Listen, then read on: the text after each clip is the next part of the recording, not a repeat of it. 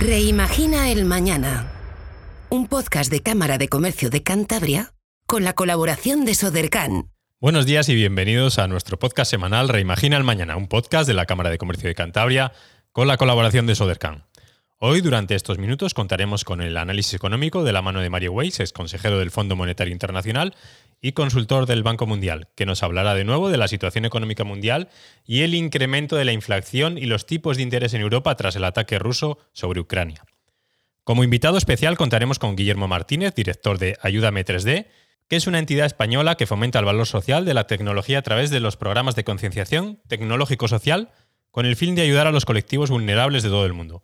Gracias a ello, crean y entregan brazos impresos en 3D denominados 3 de manera gratuita a personas con discapacidad, reduciendo así la desigualdad a la que se enfrentan, mejorando su calidad de vida y proporcionando mejores oportunidades de empleabilidad y escolarización.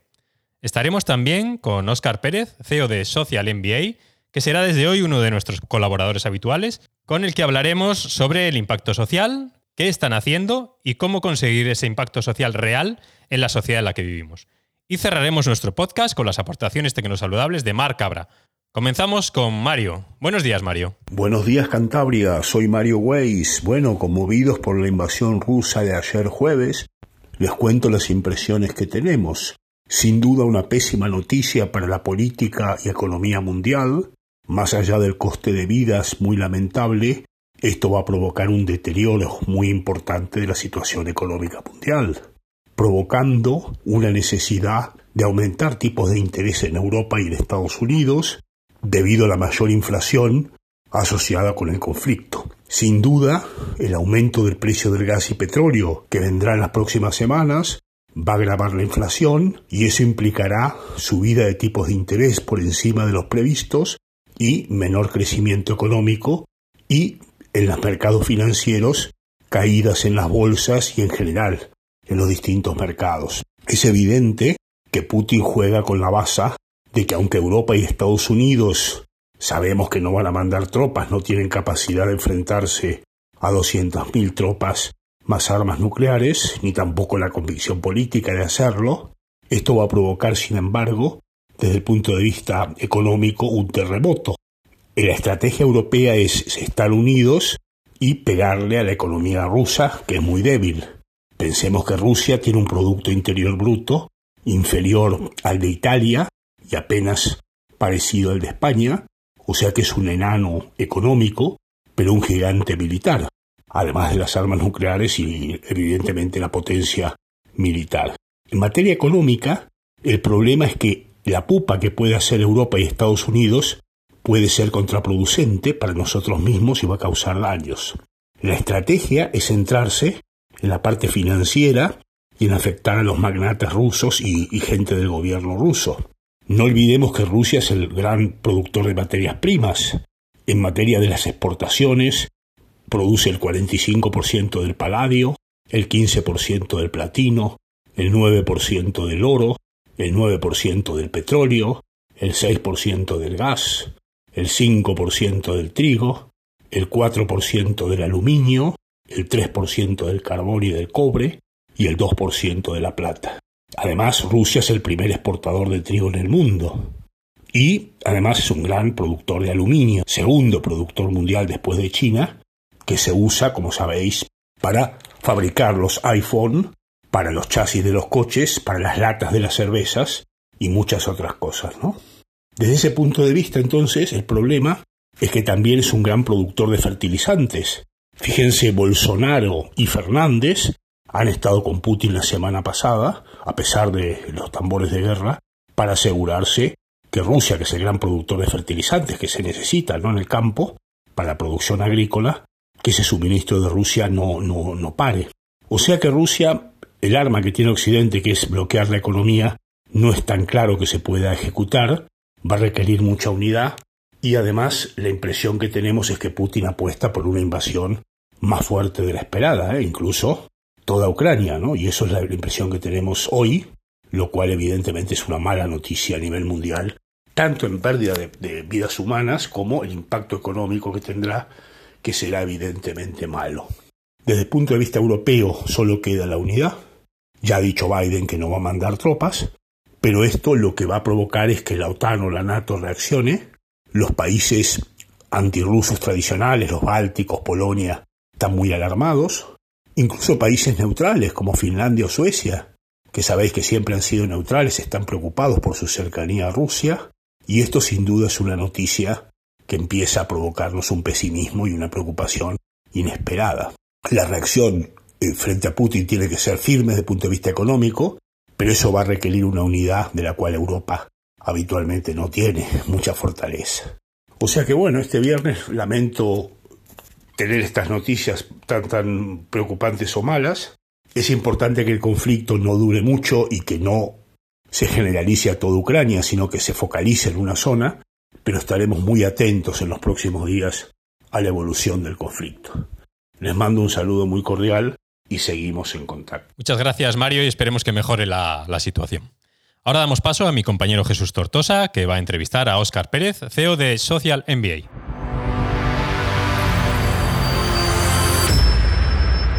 Bueno, y como decía mi compañero David al principio, hoy nos acompaña Óscar Pérez, cofundador de Hola Gana y de Social MBA.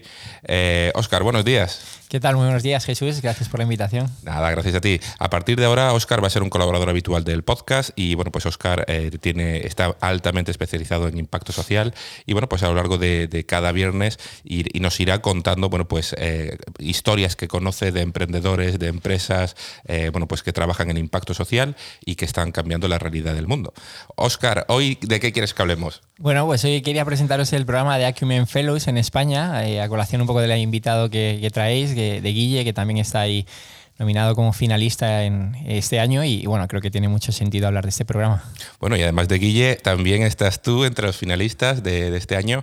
Eh, bueno, pues comentar que el programa eh, Acumen es un programa que bueno, lleva en España desde el año 2020, aunque es un programa eh, que nace en Estados Unidos de la mano de Jacqueline Novograd y bueno, pues ella es la cofundadora de Acumen, es un fondo de inversión de impacto social que principalmente desarrolla proyectos de inversión en, en, países en vías de desarrollo ellos trabajan con lo que se denominan el capital paciente, que es una inversión a medio camino entre la filantropía y la, inversión tradicional. Y bueno, pues eh, principalmente tienen como, como destinatario estos fondos emprendedores sociales que bueno, pues están cambiando la realidad de sus, de sus barrios y de sus zonas. Y bueno, pues eh, en el 2020 llega a España de la mano impulsado de Open Valley Foundation. Y bueno, pues este programa eh, ha seleccionado tanto 2020, 2021 y ahora actualmente 2022 ha seleccionado bueno, pues, a una serie de, bueno, ellos se llaman líderes, líderes de sociales que bueno, pues están cambiando eh, esa realidad en, su, en, su, barrio, en su zona. Eh, pueden ser eh, gerentes de grandes empresas o pueden ser emprendedores que solo conozcan actualmente por, por su barrio por su, o por su ciudad. bueno, pues han conseguido identificar de cada, en cada una de las cohortes que ellos llaman, eh, pues de entre 400 y 500 personas que se inscribían, eh, solo podían por presupuesto al final seleccionar entre 20 y 25 personas. 2020, 2020 seleccionaron a 24 personas. Por suerte yo, yo estuve entre, entre esas 24.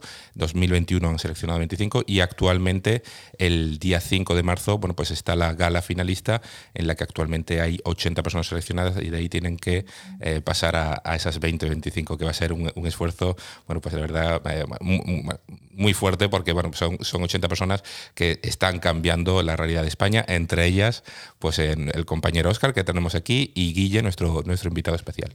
Sí, yo creo que es una gran noticia ¿no? para España que este tipo de programas aterricen aquí. Eh, creo que es una esperanza solo ver esas 300 aplicaciones ¿no? a un programa como este. Cada año va, va creciendo el número de personas interesadas y yo creo que al final hay perfiles muy diversos, no solamente el emprendedor social eh, que se ve de pronto muy aislado, muy en la élite, ¿no? De generar un impacto, de tener un poco de media press, ¿no? Y, de estar más visible, sino que hay también eh, líderes comunitarios, hay actores públicos y privados, ¿no? Gente que está haciendo intraemprendimiento o que está tratando de cambiar las organizaciones por dentro. Y yo creo que al final es eh, esperanzador, ¿no? Ver cómo todos podemos trabajar por el bien común, encontrando un lugar eh, desde donde hacerlo y pudiéndonos mirar en ese espejo, ¿no? Que es una definición del éxito bien diferente y que nos permite pues, soñar con, bueno, pues con poder abordar estos retos globales, ¿no? Que es lo que el mundo necesita hoy, personas comprometidas. Bueno, pues dentro de muy poquito podremos decir quiénes son los nuevos finalistas. Esperemos que, que, Oscar pueda estar entre ellos, ojalá que sí. Y si no, bueno, estoy seguro que seguirá aplicando porque, porque yo considero que Oscar tiene que estar. Eh, Oscar, cuéntanos nada, en, un minutito cuéntanos tu trayectoria, porque yo creo que ya, te tuvimos por el podcast eh, y como vas a ser colaborador virtual, es bueno que, que, que te conozcamos. Bueno, yo creo que de alguna manera es una victoria, ¿no? Ya estar solo en ese evento. Eh, recuerdo que llegan esas 80 personas, hay unas conexiones eh, comunes, ¿no? Valores, propósito compartido y yo creo que va a ser un disfrute, ¿no? Y nada, bueno, yo vengo de este mundo ya de, un poco del tercer sector, de la cooperación voluntaria internacional con No La Gana, con mi organización, y lo que veíamos en este despertar de conciencia es que faltaba luego un programa, ¿no? Una escuela de negocios sociales que desarrolle líderes para el siglo XXI y, y lo soñamos en 2012 y ya en 2020 nace de Social MBA como programa. Eh, es un MBA donde el sílabus no lo marca la empresa, sino eh, la ciudadanía ¿no? y el planeta y, de alguna manera pues hay un liderazgo moral como también eh, presumen en Acumen, ¿no? de alguna manera es otra forma de estar en este mundo y, se conecta con la parte de transformación organizacional e innovación social. Este viaje ha ido llevándonos a la creación de, una comunidad de Social Circle donde de alguna manera ya interactuamos con actores públicos y privados para llevarlo a territorios y, bajar ese impacto ¿no? a acciones muy concretas, ayudar a las empresas a pasar de la RSC tradicional o a veces el greenwashing a, generar un impacto y a, poner la sostenibilidad en el core de su negocio y, de verdad pues a involucrar a, la ciudadanía ¿no? y a estos jóvenes que están deseando hacer parte del cambio y no saben cómo. Pues Oscar lo ha resumido eh, bueno, perfectamente bien. Contar simplemente que, bueno, pues aunque esto a veces hay gente que entiendo que, le puede sonar raro, eh, bueno, esto no, no va solo de, ONGs y asociaciones del tercer sector que estén ayudando en, el terreno a, gente necesitada. Esto va también de empresas, como dice Oscar, esto va de instituciones, de agentes públicos. Eh, bueno, pues en el programa de Ecumen, bueno, pues está Carol Blázquez de, de Coalf, está, hay, hay gente de fondos de inversión, hay gente de, incluso, bueno, pues en en el 2021 entró Borja de, Danone, director de sostenibilidad de Danone. Está, bueno, pues hay grandes organizaciones también que trabajan en impacto, el emprendimiento social, como Ashoka, Ship2B. Entonces, bueno, es un programa altamente interesante. Y bueno, con la colaboración de Oscar cada semana, bueno, pues iremos trabajando todo, todo eh, el tema de impacto social desde el conocimiento que él tiene, eh, que es muy amplio y bueno, pues con, sobre todo con, con pequeñas píldoras que seguro que nos va a poder ofrecer, eh, bueno, que van a ser para todos muy, muy intuitivas y muy agradecidas. Así que, Oscar. Nada, aquí os esperamos cada viernes y gracias por este espacio. Un abrazo. Muchas gracias a ti, Oscar. Un abrazo fuerte. Muchas gracias, Oscar, y esperamos vernos durante este año 2022. Jesús también entrevistará a Guillermo Martínez, director de Ayúdame 3D, que es una entidad española que fomenta el valor social. Bueno, pues como decía mi compañero David al inicio, hoy nos acompaña Guillermo Martínez de Ayúdame 3D. Guillermo, buenos días. ¿Qué tal? ¿Cómo estáis? ¿Qué tal todo? Bueno, pues eh, tenemos el, placer de tener a, Guillermo, a Guille, eh, que bueno, pues eh, ha sido premio Princesa de, Gerona el, año pasado y bueno, pues con, con, su proyecto. Creo que bueno, pues es estupendo que hoy puede estar con nosotros para contar qué es lo que está haciendo, cuál es, consideramos que es un proyecto altamente innovador y con un impacto social eh, precioso. Así que bueno, pues antes de, que lo hablemos nosotros, eh, Guille, cuéntanos, cuéntanos tú. Bueno, pues eh, lo primero, muchísimas gracias por la invitación. yo quiero hablar de Ayúdame 3D, en este caso, claro. Pues Ayúdame 3D es un proyecto que nace en 2017 y es cuando yo viajo a Kenia eh, con unos brazos en la maleta, brazos para gente que los necesitaba allí, eh, que los invento con mi impresora 3D, creo el primer brazo para gente sin codo, con, no con, con, poca idea de si va a funcionar o no, pero maravillosamente funciona. Y digo, bueno, pues es que no me puedo quedar aquí, ¿no? Tengo que continuar con esto, tengo que crear nuevos dispositivos, nuevos diseños, eh, no solo hacerlo en Kenia, sino también en España, en cualquier, cualquier país que lo necesite. Y poco a poco, pues por visibilidad, por redes sociales, por noticias, pues poco a poco pues nos va, vamos recibiendo solicitudes de un montón de personas. Y, ahora mismo, pues. Cuéntanos eh, exactamente qué es lo que hace Ayúdame 3D. Cuéntanos para que lo sepa todo el mundo y, bueno, pues cuenta eh, esos, prototipos, esas piezas que hacéis eh, que, ayudan tanto. Pues nosotros lo que hacemos es, mediante impresión 3D, creamos brazos 3D que lo llamamos para gente que ha sufrido alguna amputación, colectivos vulnerables, personas con discapacidad, que no pueden permitirse un dispositivo de ayuda, pues bueno, nosotros lo entregamos de manera gratuita. Muy bien. Y bueno, pues eh, actualmente eh, eh, estáis trabajando tanto en España como, como fuera de España, ¿verdad? Eso es, ahora mismo pues a 1 de enero de, 2022 estamos en 55 países y, estamos entregando alrededor de 350 brazos a 350 pues, personas ayudadas al año eh, con estos dispositivos, pues, eh, de, casos muy diferentes, de, pues, eh, por minas, por violencia, por mutilación, por nacimientos, a diferentes cualquier caso, pues intentamos ayudar en cualquier momento y a todas estas personas que nos lo solicitan. Buenos días, Guillermo. ¿Cómo llegáis a fabricar ese número ingente de, prótesis? ¿A través de colaboradores o mediante una fabricación propia? Pues tenemos eh, las dos partes. Eh, tenemos aquí, bueno, tenemos en Madrid eh, una granja de impresión 3D social, la primera que existe en el mundo de carácter social. Tenemos 26, 26 impresoras 3D sin parar de fabricar este tipo de dispositivos y a la vez generamos una plataforma de voluntariado para personas que con su impresora quieren colaborar, además de pues que sea su hobby, pues que, mejor que, ayudar ¿no? con lo que te gusta. Entonces, pues les facilitamos diseños, les facilitamos toda la información que necesitan para mandar estos dispositivos a gente desde su casa hasta, el, hasta la persona destinataria. Entonces, pues gracias a todo eso, pues tenemos, no tenemos ese cuello de botella que a lo mejor teníamos al principio y estamos generando tanto impacto y estamos llegando a tanta gente. Eh, entiendo que trabajáis con alianzas y colaboradores, con médicos para el desarrollo de ese prototipo inicial y con esos colaboradores fabricantes que financian, por tanto, el proyecto.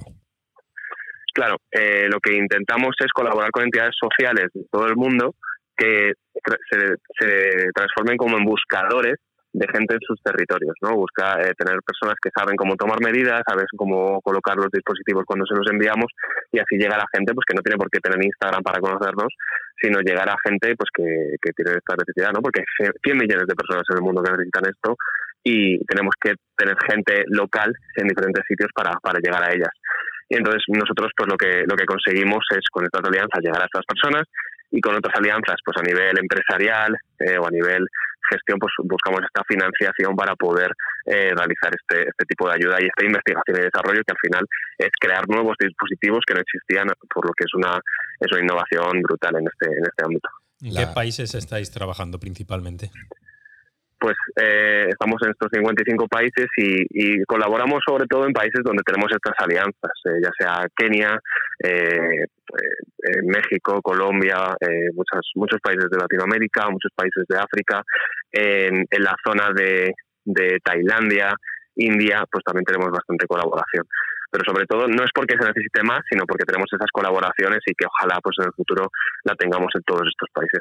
Esas colaboraciones, Guille, eh, bueno, entiendo que, se desarrollan con, con, ONGs locales y en, muchos casos seguramente también con ONGs, eh, asociaciones de cooperación al desarrollo muy conocidas, ¿verdad? Sí, eh, intentamos siempre tener un poco contacto con las entidades grandes que pueden llegar a más sitios. Eh, intentamos eh, mostrarles el impacto y el valor social que puede tener nuestros dispositivos, sobre todo no, no para agarrar objetos, sino para mejorar su calidad de vida, para conseguir un trabajo mejor, para el caso de niños y niñas poder ir al colegio. por la accesibilidad en muchos casos es, es imposible. mejorar en su entorno, que, ellos puedan conseguir trabajos mejores, que su familia no tenga que ser estar dependiente de la, de la persona, bueno, pues eso, el, día a día, pues mejorarlo, ¿no? Entonces, bueno, cada vez intentamos colaborar con más entidades que nos permitan llegar a más sitios. Bueno, ahora todos los que nos escuchan ya entienden por qué te han dado ese, ese premio Princesa de Girona, eh, que bueno, pues eh, es el premio al final al emprendimiento, es el de mayor relevancia en España al emprendimiento social. Y, bueno, Guille, eh, todos aquellos que nos estén escuchando, ¿cómo, y bueno, y que de alguna forma te quieran ayudar, cómo te pueden ayudar?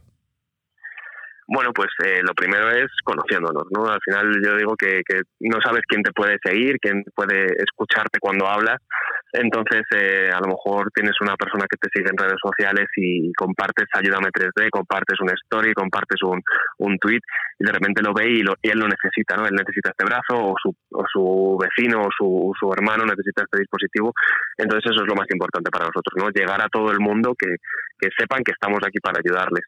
Por otro lado, pues tenemos toda nuestra parte de ONG, pueden, la gente puede, donar, puede hacerse socia de Ayúdame 3D mensualmente. Y por otro lado tenemos las, patas de, educación, donde fomentamos el valor social de tecnología social en, colegios con programas educativos para, para, cualquier colegio de España que lo, que lo quiera, eh, fomentando esto, ¿no? que los niños y niñas puedan hacer incluso brazos para gente que lo necesita. Y por otro lado, pues en empresas donde hacemos acciones de team building durante una jornada de trabajo, donde les mostramos lo, bonito que es ayudar con la impresión 3D, con la tecnología, con sus recursos, un poco en el sentido de responsabilidad social tecnológica que lo llamamos, y además de bueno pues de todos los patrocinios que, pueden hacer con nosotros y, todas las acciones sociales que pueden impulsar. Bueno, pues animamos también, ya que, bueno, este podcast lo escuchan principalmente empresarios, eh, animamos a todos aquellos que, que, deseen colaborar con Ayúdame 3D a que se puedan poner en contacto con vosotros y bueno, pues puedan pues desde hacer una recaudación social entre los compañeros de trabajo para poder eh, ayudar patrocinadores o, con una donación o haciendo bueno, pues esas actividades eh, bueno, que, que pueden ser tan interesantes. Muy bien, pues muchísimas gracias. Bueno, Guille, pues nada, muchísimas gracias por todo. Eh, esperamos que bueno, pues tengas suerte en esa, en esa ronda de, finalistas de, de, Acumen y bueno, pues podamos eh, poder hablar contigo muchas más veces. Eh, nada, simplemente comentar que en el programa de, innovación social que estamos trabajando de la mano de Sodercan, seguro que este año vas a. queremos que este año puedas visitar y, pisar Cantabria, que puedas estar con nosotros porque eres un. Bueno, la verdad es que eres un ejemplo de, emprendimiento que, bueno, de los que, de los que necesita España. Gracias, Guillermo, por, colaborar y por el impacto que, generáis en la sociedad. Muchísimas gracias por la invitación. Muchas, muchas gracias a ti. Un abrazo fuerte.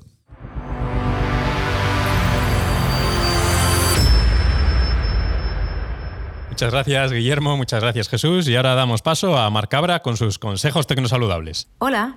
Hoy quiero hablaros sobre el derecho a la desconexión digital. Es algo que sobre papel suena muy bien. Los trabajadores no tienen la responsabilidad de responder a los correos electrónicos o los mensajes de trabajo fuera del horario laboral. Pero ¿cuántas veces has recibido comunicaciones de tu empresa cuando ya habías terminado tu jornada? Si eres de los que responde con un nunca o casi nunca, considérate afortunado, porque para la mayoría de nosotros la realidad es otra. Escribir por la noche, los fines de semana o en vacaciones es una práctica más normalizada a nivel laboral de lo que debería. Y digo debería porque en España la legislación reconoce desde 2018 el derecho a la desconexión digital. Está en la Ley Orgánica 3-2018 de Protección de Datos y Derechos Digitales y en el Real Decreto Ley de Trabajo a Distancia. La triste realidad es que no se respeta y en la mayoría de los casos las compañías están incumpliendo la ley. Su deber es hacer una política interna para cumplir con el derecho a la desconexión digital y la mayoría no tienen esa política interna. Según datos de UGT, en 2021 el 94% de los convenios colectivos firmados en donde debería incluirse este derecho no lo incorporan. La buena noticia es que hay pasos que tú puedes dar a nivel individual para que contigo tu empresa lo cumpla. Tienes derecho a la desconexión digital y no tienes obligación de responder a esos mensajes fuera de tu jornada. O dicho de otra manera, tu jefe o jefa no puede enfadarse o realizar ninguna represalia si no contestas hasta que vuelvas al trabajo. Por supuesto, siempre hay excepciones para los asuntos urgentes o de fuerza mayor y es importante ser flexible con este tipo de situaciones. Sin embargo, si ves que los mensajes, llamadas o emails son constantes fuera de tu horario laboral, es recomendable que tengas una conversación con tu responsable y la mejor estrategia es ir de buenas. Antes, eso sí, revisa el convenio colectivo que te aplique y confirma si tu organización tiene un reglamento interno de desconexión digital. También puedes consultar con tu sindicato o delegado de tu empresa o sector si existe. Para que las palabras no se queden en papel mojado tras esa conversación, puedes pedir que tu responsable deje el compromiso de respetar el derecho a la desconexión digital por escrito. La denuncia ante la inspección de trabajo debería ser el último recurso, antes puedes hacer una comunicación anónima, aunque en este caso no vas a recibir respuesta.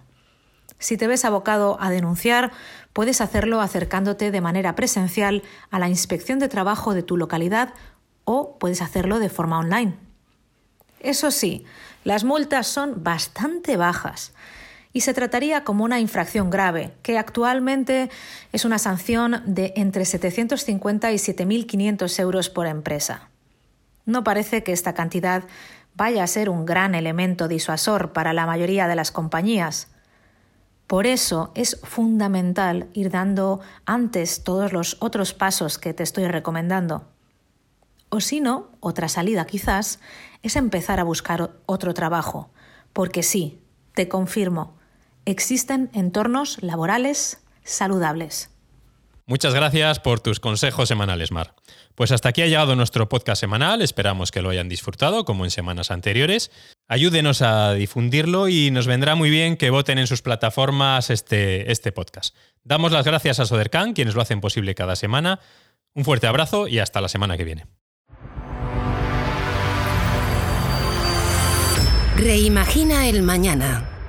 Un podcast de Cámara de Comercio de Cantabria con la colaboración de Sodercan.